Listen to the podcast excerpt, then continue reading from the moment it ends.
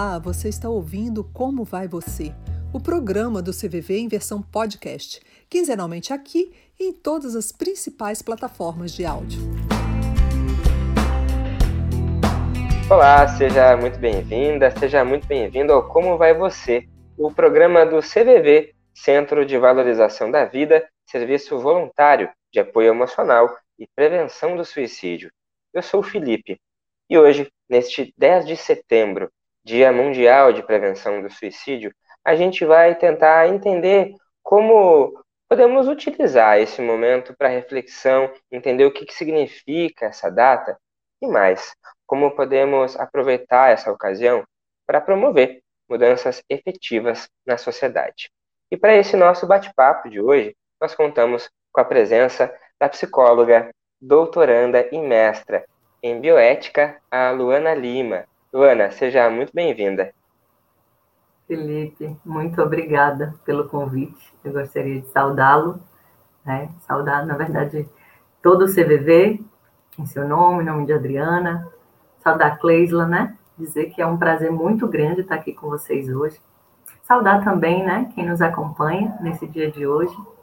Dizer que realmente é uma alegria, uma honra enorme estar falando desse tema tão importante. A Luana, para quem não conhece, ela também integra a Associação Brasileira de Estudo e Prevenção do Suicídio, a ABEPS, e também é autora do livro Deverei Velar pelo Outro? Suicídio, Estigma e Economia de Cuidados. E vocês puderam ver aí, entrando um pouquinho na tela, a nossa outra convidada, a Cleisla Garcia, jornalista, palestrante e também escritora. Bem-vinda, Cleisla. Felipe, muito obrigada pelo convite. É sempre um orgulho imenso estar com vocês, aprendendo. Com a Luana, que já admiro muito o trabalho, um trabalho belíssimo, né? Esse trabalho de promoção da vida. Queria agradecer muitas pessoas que tiraram esse tempo cada vez mais precioso para estar aqui com a gente hoje. Então, muito obrigada. E também destacar que a Cleisla é, escreveu o livro Sobreviver: Como ajudar aqueles que você ama a se afastar do caminho do suicídio. A gente está aqui com convidadas de peso para a gente poder conversar sobre o significado desse 10 de setembro, Dia Mundial de Prevenção do Suicídio. Bom, Luana, a gente tem visto aí cada vez mais a sociedade aderindo ao movimento Setembro Amarelo. Esse dia, ele, ele marca esse mês de prevenção no mundo todo. Como é que você tem visto essa mobilização ao longo dos anos? Dá para dizer que a gente está fazendo a prevenção da maneira correta? Bom, Felipe, eu, eu gostaria de marcar, né, primeiramente, que o dia 10 é, como você já falou, o Dia Mundial de Prevenção do Suicídio. Mas o mês dedicado ao tema tem sido um hábito brasileiro, né, com implicações importantes, sendo algumas delas danosas, né. É, a campanha é, Setembro Amarelo, ela foi encabeçada pelo CVV, pela Associação Brasileira de Psiquiatria, Conselho Federal de Medicina, 2015, se eu não me engano e hoje é amplamente incorporada e reproduzida por instituições públicas e privadas, né? É, por profissionais, pela sociedade como um todo. E um dos efeitos colaterais, aqui é, trago um pouco esse olhar crítico também, né, necessário para a gente poder repensar nessas políticas, é justamente o caráter compulsório e protocolar, né, que tem tomado os espaços é, e acompanhado por uma tentativa de engajamento e mesmo de autopromoção de sujeitos ou empresas, né? Ou seja, alguns valores têm, têm atropelado a própria prevenção. E é nesse sentido que a gente reconhece o imperativo de falar sobre, é, que tem prescindido muitas vezes a informação, a formação, a capacitação, né? Há uma oferta de escuta sem necessariamente a existência de uma escuta qualificada, sensível, acolhedora, apartada né, de, de um julgamento moral ou religioso. É, a gente pode dizer também que há uma criação de demanda sem um compromisso de oferta e acolhimento a longo prazo. Em outras palavras, é, há uma mobilização em torno das emoções, da saúde mental das pessoas, sem a garantia de cuidados a partir do 1 de outubro. É, eu acredito que, em alguma medida, somos todos possíveis agentes de prevenção do suicídio. né? E como é importante a gente poder efetivamente se engajar, mas eu fico me perguntando de que forma mesmo a gente tem exercido esse papel, né? Então, assim, o problema não é falar. Falar é extremamente importante, é necessário. Mas, assim, falar como, quando, orientado pelo quê, né? E aí é nesse sentido que eu acho que a campanha tem se perdido um pouco, ou perdido tanto da potência, né? Que vocês conseguiram trazer para né, a sociedade. É, eu, eu considero que para a gente realizar uma prevenção de suicídio de maneira adequada, a gente precisa se comprometer e apoiar iniciativas, programas, projetos, ações e políticas continuadas, né? A gente precisa promover a saúde mental, fazer frente ao tabu do suicídio a partir da informação, da desconstrução de mitos, favorecer a formação, sensibilização e capacitação dos profissionais de saúde de segurança pública. A gente precisa lutar pela expansão e fortalecimento da nossa rede de saúde mental, né, e do SUS. A gente precisa cobrar um plano nacional de prevenção do suicídio. A gente tem a política de 2019, mas a gente ainda não tem um plano, né?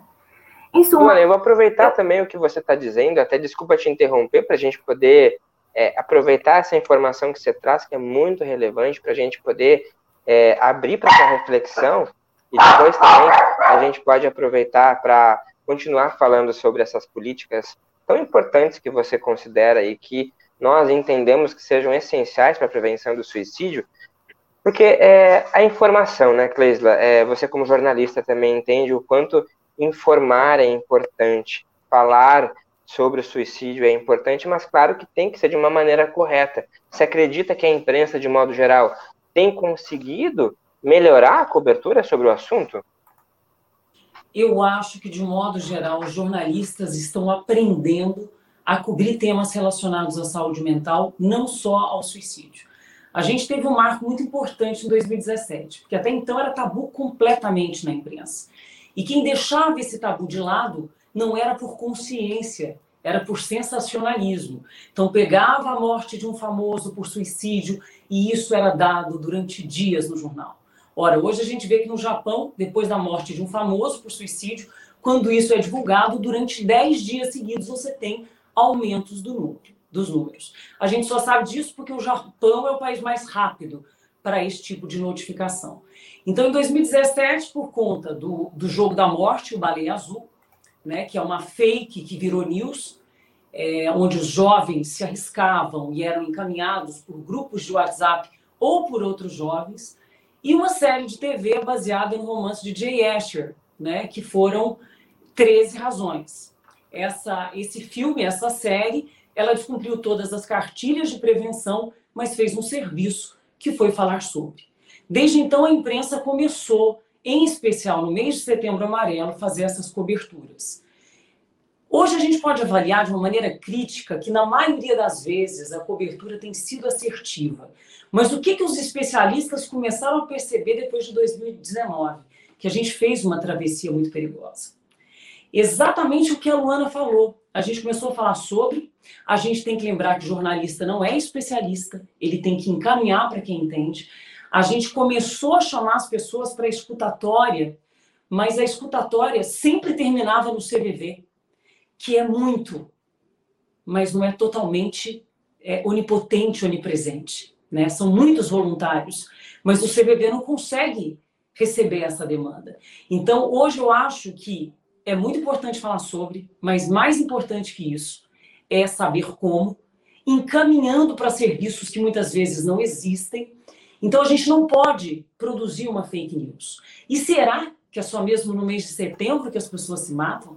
Nós precisamos de todas as estações do ano de janeiro branco, ou seja, trabalhar com a saúde mental para que o setembro amarelo ele seja só um lembrete e não um mês onde a gente massacra enlutados, onde a gente arremessa vulneráveis para uma ideação.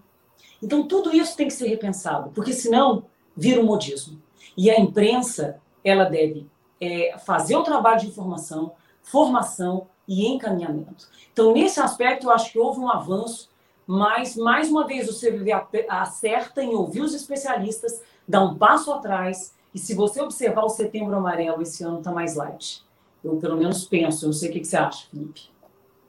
É, é, é, essa é a ideia. É, por isso que é muito importante a gente estar tá discutindo isso agora aqui, né? De parar, pensar no que está sendo feito, como você falou, né? Voltar um pouco atrás e, e pensar de fato nos efeitos de tudo isso que está sendo feito, dessas, dessas, dessa ampla é, divulgação massiva em setembro, de falar muito sobre o tema em setembro, e esquecer de falar isso no resto do ano.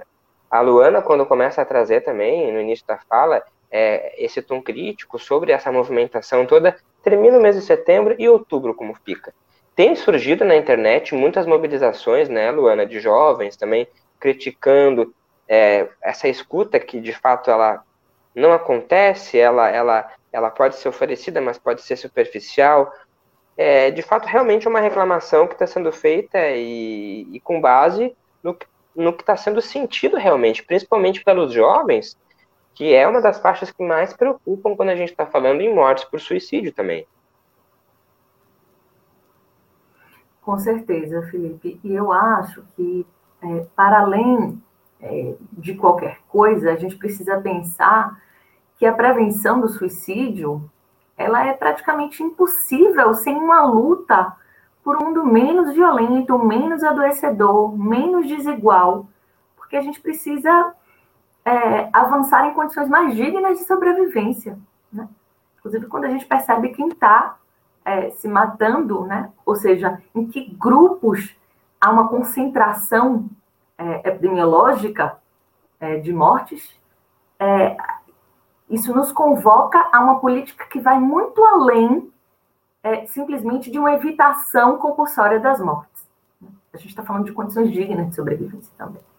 Isso precisa entrar como uma pauta central na prevenção do suicídio.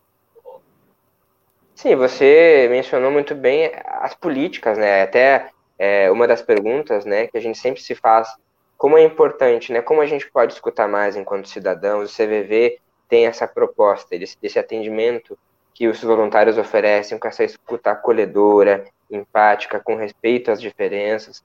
Só que precisa que seja dado um passo a mais, não é mesmo? Que a gente possa aproveitar esse momento que nós estamos do mês de setembro, esse dia de prevenção do suicídio, e cobrar mais mudanças efetivas por políticas públicas que, de fato, um, oportunizem uma melhor qualidade de vida e valorização da vida também, né? Exatamente.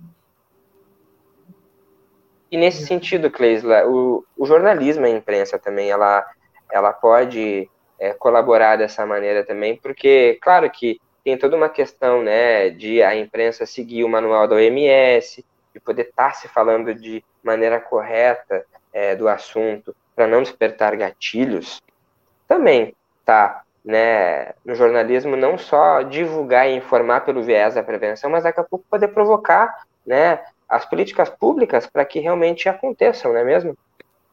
Felipe, chegou a hora né, da gente sair do raso. O futuro está tão incerto que a gente nem sabe se dá pé, mas chegou o momento de sair do raso. Então, os jornalistas eles adoram as manchetes. Então, é, a pandemia, mal silencioso, suicídio, a pandemia silenciosa, depressão, mal do século. A gente tem que sair das manchetes. Por exemplo, a gente usou por duas décadas nessa pesquisa que diz que o que está por trás do suicídio, em boa parte das vezes, são os transtornos mentais. Mas a gente já sabe também que você tem que o suicídio é um fenômeno complexo com causas multifatoriais. Impulso, abuso, violência, uso abusivo de drogas, e quando você olha e diz o suicídio aumenta no mundo, isso não é verdade, a gente precisa se informar melhor. O suicídio aumenta em alguns países, como no Brasil, em especial numa faixa etária que devia estar querendo viver mais, os jovens. Acabou de sair uma pesquisa agora, né, é, do ITEC, que diz o seguinte, é, que metade dos jovens considera a saúde mental ruim ou muito ruim. Os países que conseguiram reverter os números de suicídio, porque nenhuma nação do mundo conseguiu eliminar, né? isso é histórico, universal, é da condição humana. Esses países que conseguiram, não conseguiram falando sobre. Eles começaram falando sobre e eles encamparam grandes lutas através do emprego, do estímulo, né? Da geração de possibilidades. E aí a pergunta é: por que ele se matou? Não, a pergunta é: por que ele deveria continuar vivo? Por que, que um jovem desalentado, 7 milhões no Brasil, que nem estuda, nem trabalha, por que, que ele deve continuar vivo? Então, quando a gente começa a mergulhar mais profundamente, e este também é um papel do jornalista, e não só do jornalista, tem muito especialista em saúde mental que vive no raso, que não estuda, que não se aprofunda nas pesquisas. Então, não são só jornalistas, esse é um trabalho de todos, é um trabalho de muitas frentes. Então, o jornalista, ele no primeiro momento, ele informa com qualidade, com isenção, sem discursos religiosos ou morais, sempre que possível. Depois ele tenta formar, quer dizer, onde é que está o serviço, onde é que está o especialista, e depois criar situações de cobrança, né? Estimulando a criação de CAPs, de serviços públicos de qualidade. O que, que adianta você mandar uma pessoa procurar um psiquiatra, um psicólogo? Não tem no CAPs. Então, eu acho que chegou o momento que nós precisamos lidar de frente com a realidade, é, ver se a gente quer encampar essa luta, porque não é um trabalho fácil, é um trabalho árduo e coletivo. Eu não sei o que a Luana pensa. Por favor, Luana. É, eu estou completa, completamente de acordo, Keila. É, agradeço, inclusive, né, porque eu acho que você traz reflexões que me inquietam bastante, né? É, eu fico pensando o quanto que a gente, é, às vezes, centraliza esse debate da, da psicopatologização, por exemplo, do ato, né? E a gente precisa sim reconhecer como o transtorno mental é um fator de risco para o suicídio, mas ao mesmo tempo quanto que a gente precisa ampliar esse olhar, né? Um pouco do que eu estava tentando dizer antes, que é, é, quando a gente pensa, por exemplo, é, como é que como é que essa, essa concentração de suicídios no mundo e no Brasil é, ocorre, né? É, eu é, tem alguns dados, tanto do Ministério da Saúde quanto dados é, da Organização Mundial da Saúde, talvez até já adiantando algumas, algumas pautas que talvez fossem surgir depois, mas eu acho que é, é importante a gente dizer que quando, quando o Kleisla fala sobre esse avanço, sobre essa diminuição das taxas no mundo, é, isso me recorda um, um dado é, da Organização Mundial de Saúde, de um relatório que saiu em 2019, que, que mostra que a taxa global de ocorrências diminuiu em quase 10%, né? 9,8%. Entre os anos de 2010 e 2016. É, mas que há uma variação, claro, né? Então, assim, de 20% na região do Pacífico Ocidental a 4,2% na, na região do Sudeste Asiático, por exemplo, né? E o único aumento aconteceu na região das Américas é, com acréscimo de 6% no mesmo período. Então, a gente está falando também do Brasil, a gente está falando de uma curva ascendente e significativa no Brasil, especialmente dos jovens. Né? É, e aí, um outro dado que é muito pouco comentado é que, apesar desses números serem distintos entre os países, são os de, de baixa e média renda que suportam a maior carga global desse fenômeno. Eles concentram 79% dos suicídios. E quando a gente olha para os jovens, 90% dos jovens que se matam no mundo são de países de baixa e média renda. Isso precisa nos dizer alguma coisa. Né? E aí, é, quando a gente desloca o olhar para o âmbito nacional, a gente precisa, bom, primeiro sinalizar que, quando comparada às taxas globais, a mortalidade é uma das mais baixas, né? No entanto, em números absolutos, o Brasil ocupa a oitava posição no ranking mundial, né? E é o, o quarto país latino-americano com maior crescimento entre, no, nos números de suicídio entre os anos de 2000 e 2012. Né? Não à toa, que eu acho que a gente tinha diretrizes nacionais, né, no ano de 2012, que não foi incorporada como deveria, e só agora a gente tem uma política nacional com uma série de questões é, conflitos éticos, inclusive, né, que valeriam também a pena depois é, de serem debatidos um pouco. É, mas tudo isso, essa, o que parece um pouco a epidemiologia, né, é importante da gente falar, porque é, quando a gente olha para os números, e olha para os números no Brasil, por exemplo, as tentativas de suicídio, elas estão concentradas na população com idade economicamente ativa. No entanto, a maior proporção ela ocorreu entre pessoas que estavam desempregadas.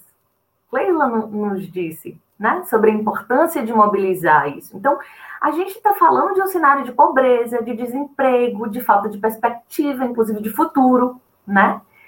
Que é uma fonte intensa de sofrimento, gente. Então, assim, juntamente, é, desculpa estar tá me alongando demais, porque eu acho que essa é uma discussão muito central quando a gente fala em prevenção de suicídio, né?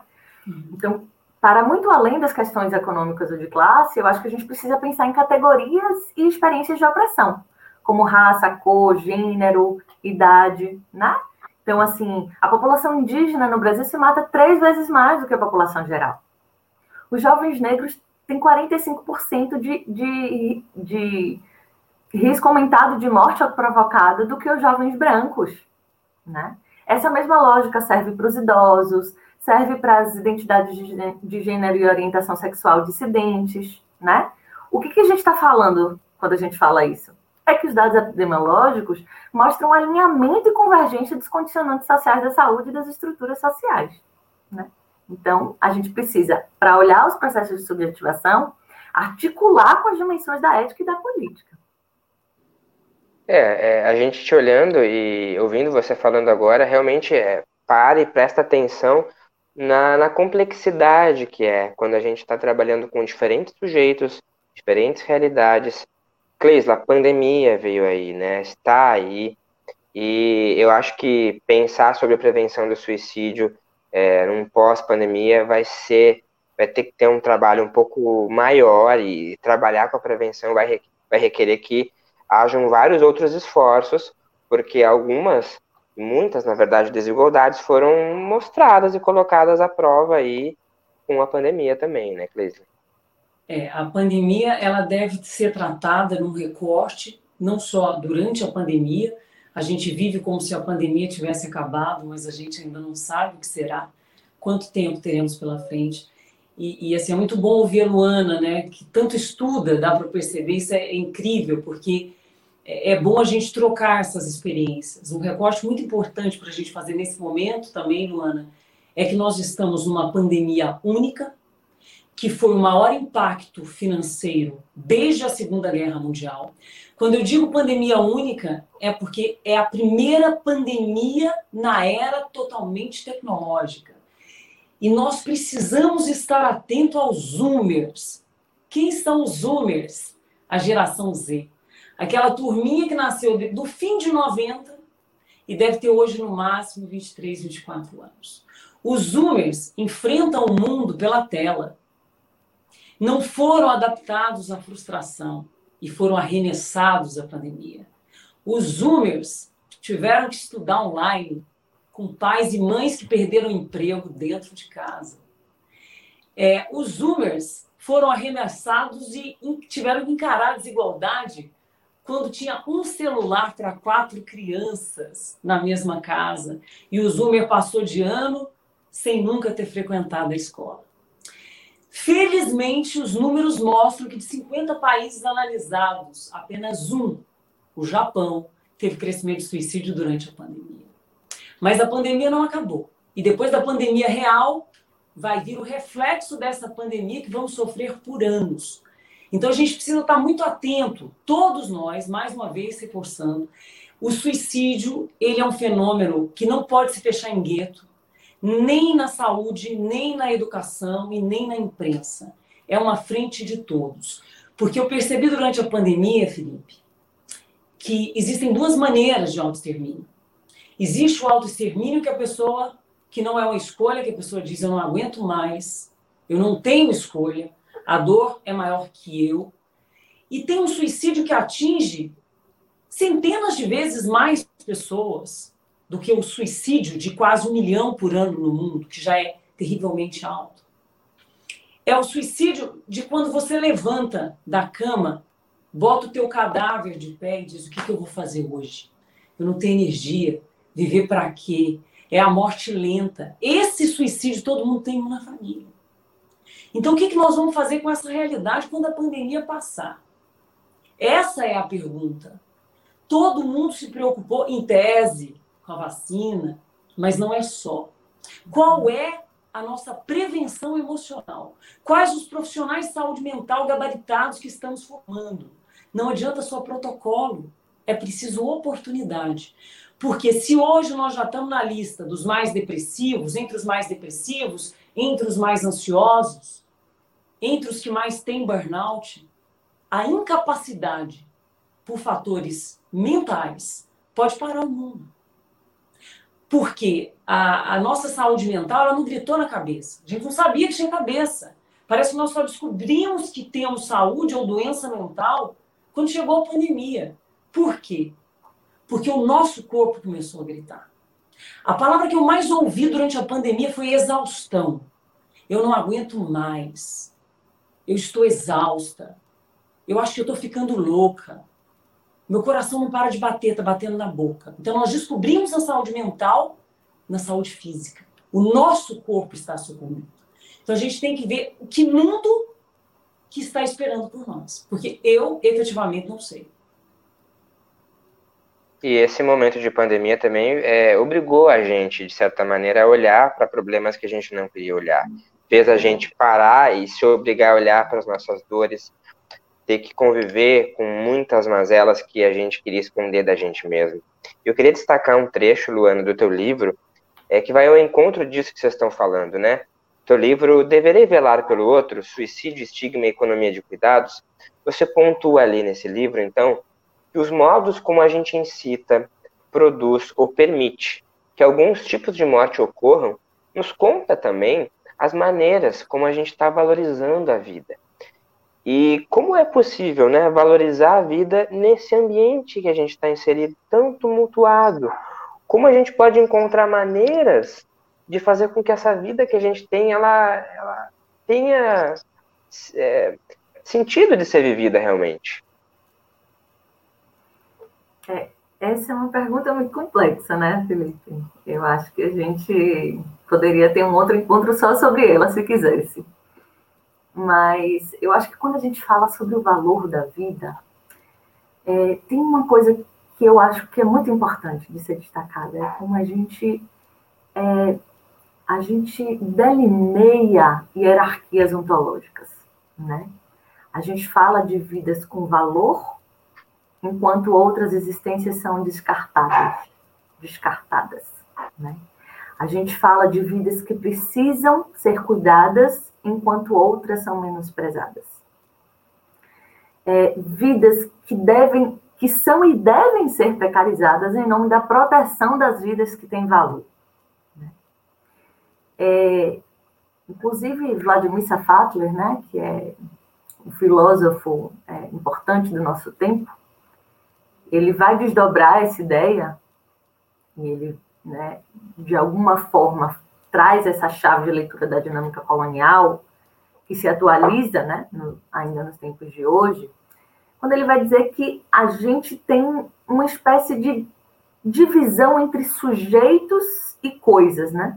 Quando a gente fala das pessoas, a gente vai falar de, de sujeitos, de, de pessoas, e essas pessoas, elas são vidas portadoras de direitos, né? Especialmente pela via da proteção do Estado. E quando é, essa pessoa morre, é, a gente tem uma manifestação social da perda. Né? Ao contrário das pessoas coisas, que são sujeitos degradados à condição de coisa mesmo, né? de uma, uma degradação que se dá no interior das relações escravagistas, né? mas que permanece mesmo após o fim da escravidão, que, portanto, tem uma marca racial, mas que está muito mais que hoje é muito ampliada a outras estruturas opressivas e de corpos dissidentes, e que são vidas marcadas pela violência, é, submetidos a um Estado predador, né? E que, como consequência, essas, essas, essas vidas, quando perdidas, elas correspondem à morte sem luto, sem dolo, sem narrativas, né? Elas viram números sem histórias. Né? Haja vista a operação do Jacarezinho deixa 25 mortos. Ou seja, A gente tira qualquer narrativa, qualquer possibilidade, qualquer dignidade dessas vidas. Então é por isso que eu acho que não tem como a gente pensar no valor da vida sem trazer o fundamento é, que hoje é, carrega carregam as dinâmicas da vida e da morte na nossa sociedade. Então, quando a gente está falando de suicídio, a gente está falando sobretudo de vida, né? Mas que vida é essa? O que, que a gente está promovendo como vida? Quando a gente fala em promoção da vida, o que, que a gente está promovendo? Eu acho que essa é uma pergunta muito importante, sabe? Sim, e a gente tem que trazer à tona para reflexão como você falou, quando a gente fala de suicídio também, ouvindo tudo isso que vocês estão falando, a gente está falando de política, sociologia, filosofia, está falando de saúde, está falando de, de tudo, da teia de, de que o tema, o assunto está imbuída, porque são muitos elementos. E você também, Cleisla, pôde também, voltando a falar da geração dos Zoomers, né? Você pôde no seu livro, né, Sobreviver, ouvir muitas histórias de jovens e pôde perceber no relato deles o que, que eles têm percebido sobre esse valor da vida, sobre o que, que eles encontram e não encontram muitas vezes para seguir é, nessa existência, né? É, o, o, Sobreviver, ele nasce de uma série de reportagens que no primeiro momento eu não queria fazer, porque apesar das pessoas não imaginarem, os repórteres se cansam de matérias tristes. E a gente nunca teve tanta matéria triste, né? Então eu queria fazer uma outra série, mas acabei caindo nessa série do suicídio com jovens e fiquei muito impactada quando quando eu comecei a ver que a cada vez que você respira, uma pessoa tenta se matar no mundo. E que a cada 40 segundos, enquanto você toma um copo de água, uma xícara de café, uma consegue. E eles são principalmente jovens. No livro, eu pude perceber que o suicídio ele não tem cara, né? Como a gente sempre falou que está associado ao transtorno mental, você acha que toda pessoa então que tem um transtorno mental pode se matar, ou todo mundo que se mata tem um transtorno mental? As coisas não são tão simples, são causas multifatoriais. Muitos dos jovens que foram tiveram parte da vida, né, é, é exposta pela família para tentar salvar outras vidas, né? Esses jovens eles padeciam exatamente desses problemas que a gente acabou de dizer: abuso, assédio, violência. Então, diante dessa realidade, é, a gente tem um complexo de coisas muito graves que, no caso do jovem, ainda tem a questão do impulso. Então, Felipe, eu acho que é, é muito complexo, sabe? A gente a gente seguir é, no jornalismo, seguir com outras matérias, depois de se deparar com realidades assim. Porque você nunca mais vai ser o mesmo. Você vai, vai começar a olhar todas as pessoas sob algum tipo de risco, em algum momento da vida.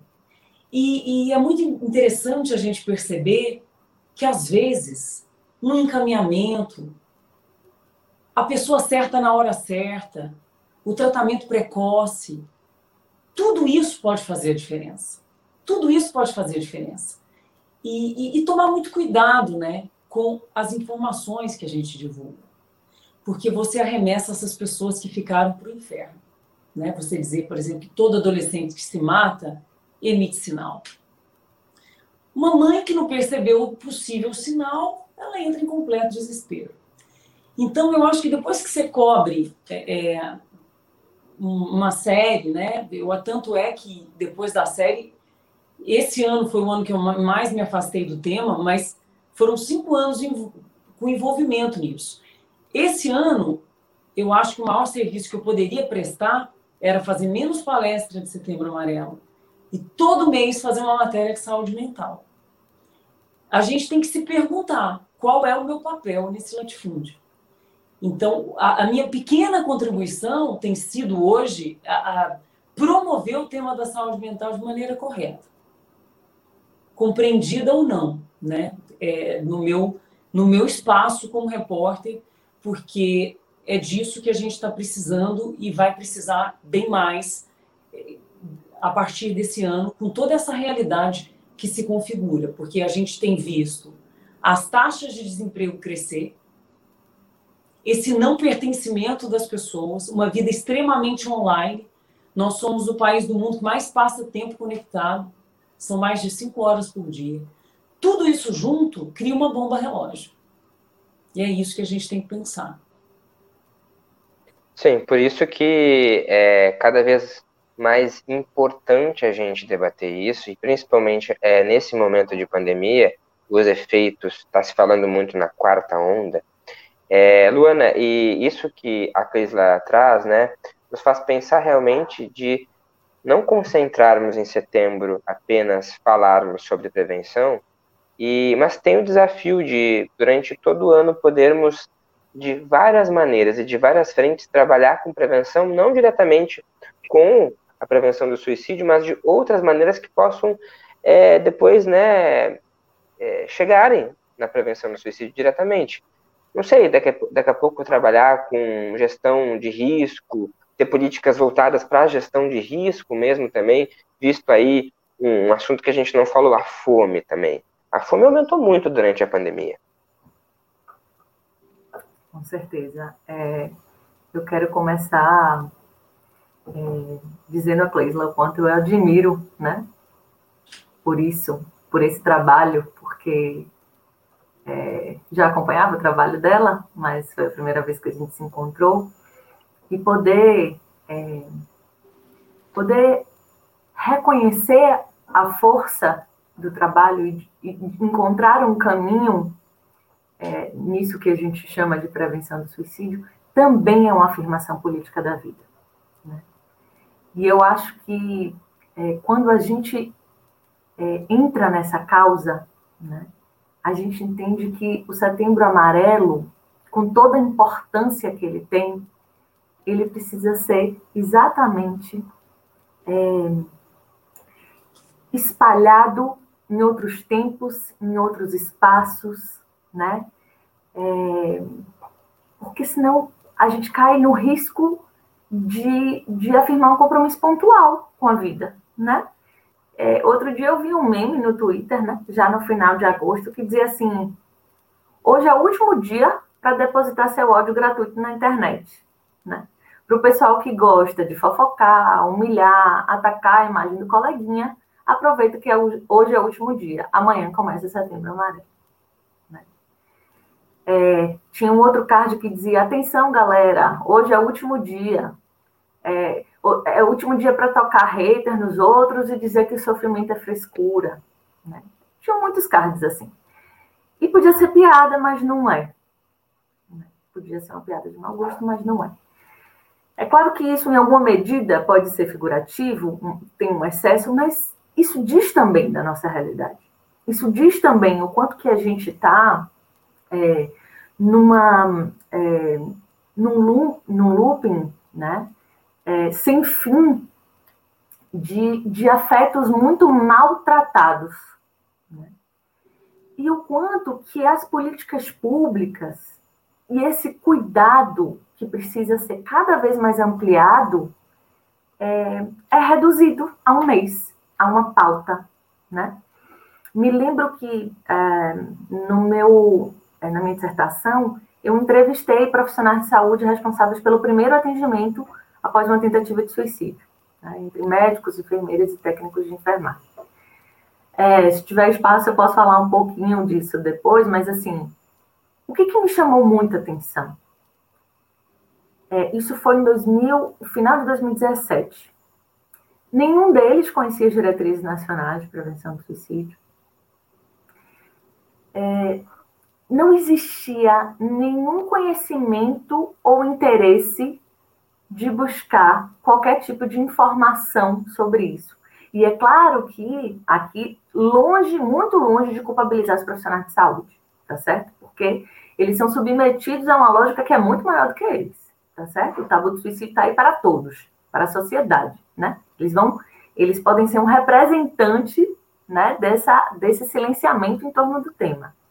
E uma frase, que, uma, uma fala que me marcou muito foi de um, quando eu perguntei se eles tinham, né, alguma espécie de, de formação, de capacitação, de sensibilização em relação ao tema, e ele me disse assim, Ah, sim, tem. Tem o. É, eu não sei se ele falou agosto ou amarelo. Ele trocou o mês com a cor, sabe? Aquela coisa assim. Com aquela, como se fosse assim. A gente reproduz aqui, bota um cartazinho na porta do hospital sobre o mês da campanha. E eu acho que esse é o grande risco. É virar uma coisa protocolar, né? que em vez de potencializar o debate, o interesse, a troca, a informação, a gente está reduzindo os modos de olhar e de cuidar dos sujeitos em sofrimento.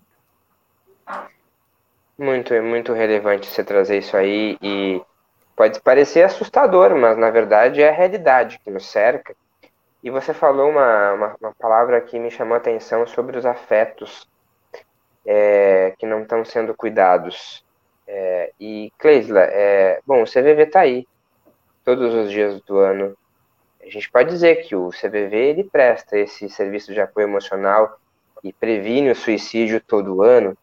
E a gente tem essa, é, também como proposta, né, levar para a sociedade como a gente pode é, escutar melhor, conversar melhor com as pessoas, entendendo suas dores, vocês disseram no começo do programa, o CVV não tem como suprir tudo, não é mesmo? É, é muito, muitas demandas, mas é claro que vale a gente sempre destacar o, o trabalho que a gente vem desenvolvendo há praticamente 60 anos aí, esse trabalho de apoio emocional, mas os afetos, né? Como que a gente pode trazer para as nossas relações um cuidado melhor com os afetos, para que a gente possa é, melhorar um pouco esse panorama que está difícil, Leisla. Felipe, é, nós queremos. Eu sou contadora de histórias há 30 anos, storyteller, né?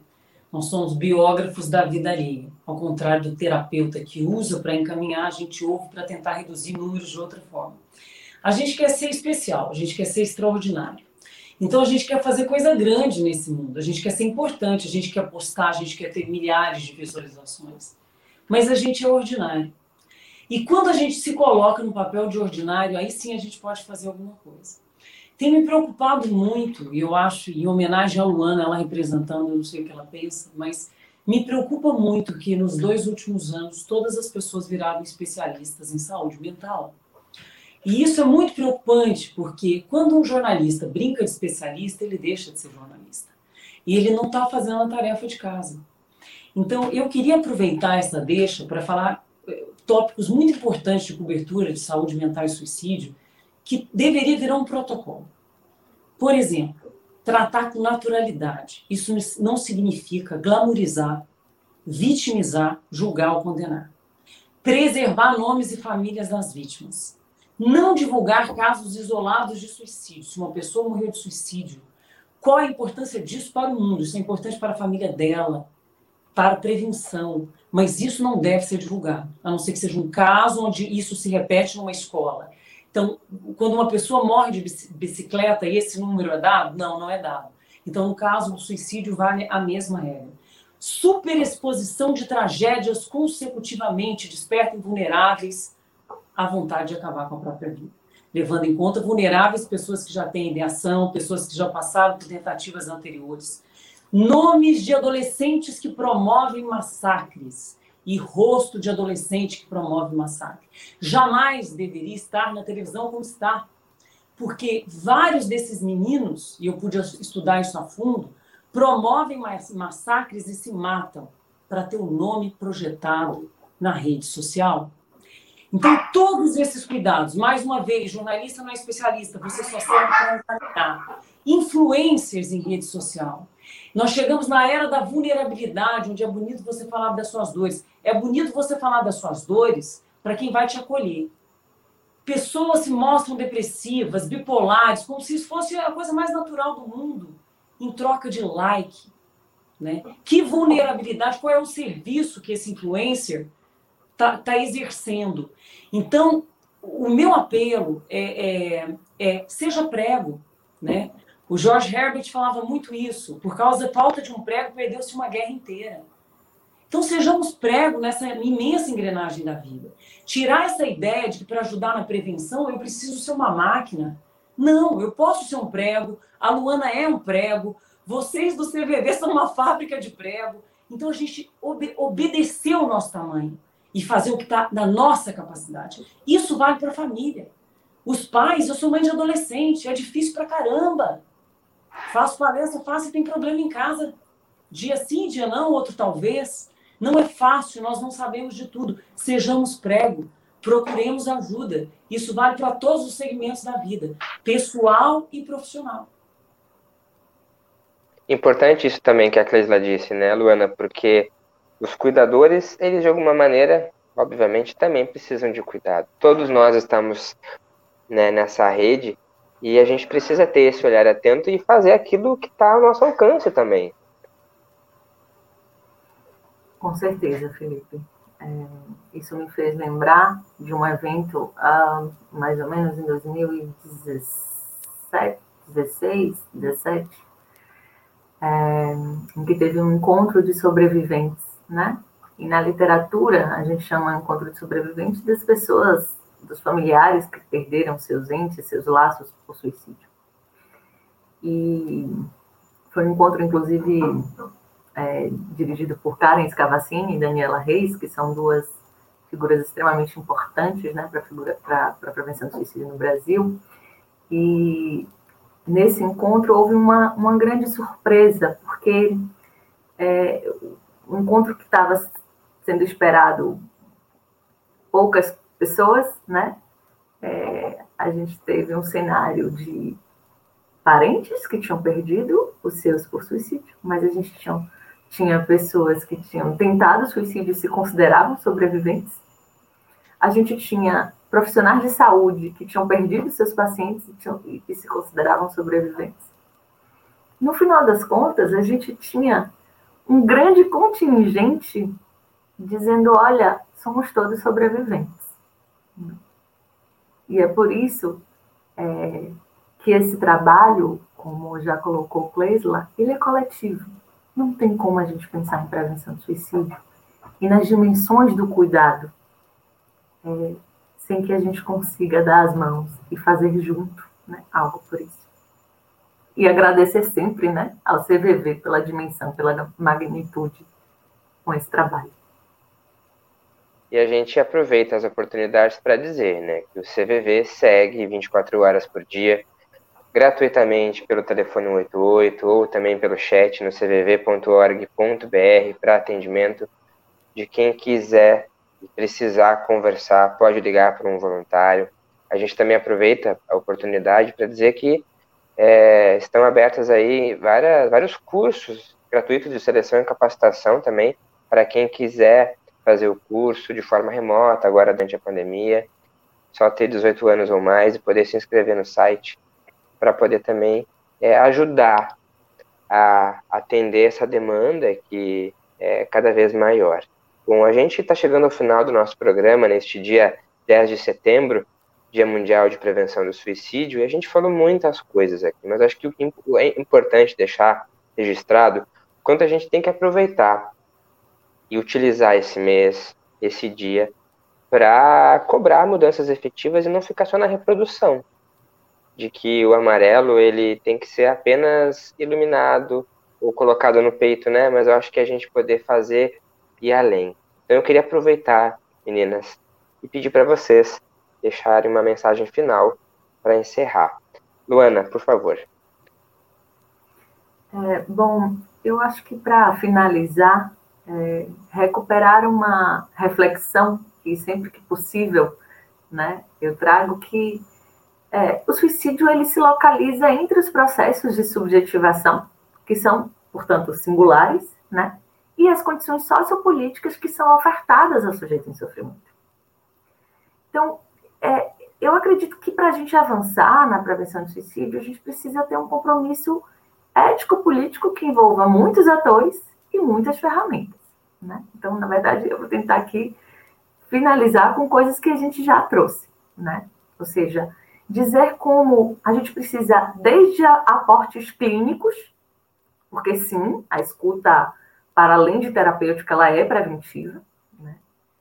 A gente precisa de uma perspectiva interseccional, né, que dê conta da pluralidade das existências, é, de ofertas de comunicação que envolvam a mídia. E que bom a gente tem uma representante é, muito engajada né, e comprometida, é, que pode falar muito melhor do que eu a respeito disso. A gente precisa de projetos arquitetônicos que possam repensar o espaço e o risco de suicídio, do fortalecimento da rede de apoio, do trabalho de pós-venção, das intervenções e ações desde o período escolar, né? Ou seja, trazer o tema como é, retirar esse tabu, né? os, estigmas, os mitos, potencializar as possibilidades de capacitação, de formação nos cursos de, de especialmente né, nos, nos cursos de graduação em saúde, fortalecer o SUS e as políticas públicas de promoção à saúde, prevenção do suicídio, até ampliar as dimensões do cuidado. Né? E o que, que, eu, o que, que eu quero dizer quando eu falo da ampliação né, da dimensão do cuidado? É que eu acho que a gente não pode é, pensar apenas em políticas que visam a, a, a simplesmente a evitação compulsória da morte das pessoas. Né? Isso é muito importante, mas até para isso é preciso dar um passo atrás, né? É preciso que a gente pense que, assim, como especialista, como agente público, como agente de prevenção, a gente precisa estar duplamente advertido e disposto a um, nunca ter fórmula, receita para o outro. A gente precisa evitar essa perspectiva salvacionista, sabe? Assim, a gente não se salva nem da gente, né? Vamos dizer a verdade. Então, assim, é, eu acho que trabalhar com o tema é se deixar sempre desconstruir pelo outro. Essa é uma coisa. E a segunda que eu marcaria é que a gente precisa sempre apostar no trabalho de rede, do social, do coletivo e de novos afetos. Né? Vocês falaram muito disso, porque é, é, nunca é demais marcar que nada mais importante do que o afeto para dar sentido à vida. É isso. Acho que era isso que eu tinha para dizer. Gratidão, Luana. Obrigada. Muito obrigada. Obrigada a vocês mais uma vez. Imensamente honrada com esse encontro de hoje. Leisla, por favor, tua mensagem final. Eu queria primeiro agradecer a vocês dois pelo aprendizado, né? Por mais humanas nesse mundo, porque o CVV está sempre aí todo dia. E dizer para vocês, como contadora de história, que a gente acha que as histórias são lineares, feitas de pico, mas as histórias são bipolares. As histórias são uma montanha russa. Quando você se caracteriza como cuidador ou vulnerável, você define um papel, mas nós somos tudo isso ao mesmo tempo, cuidadores e vulneráveis, né?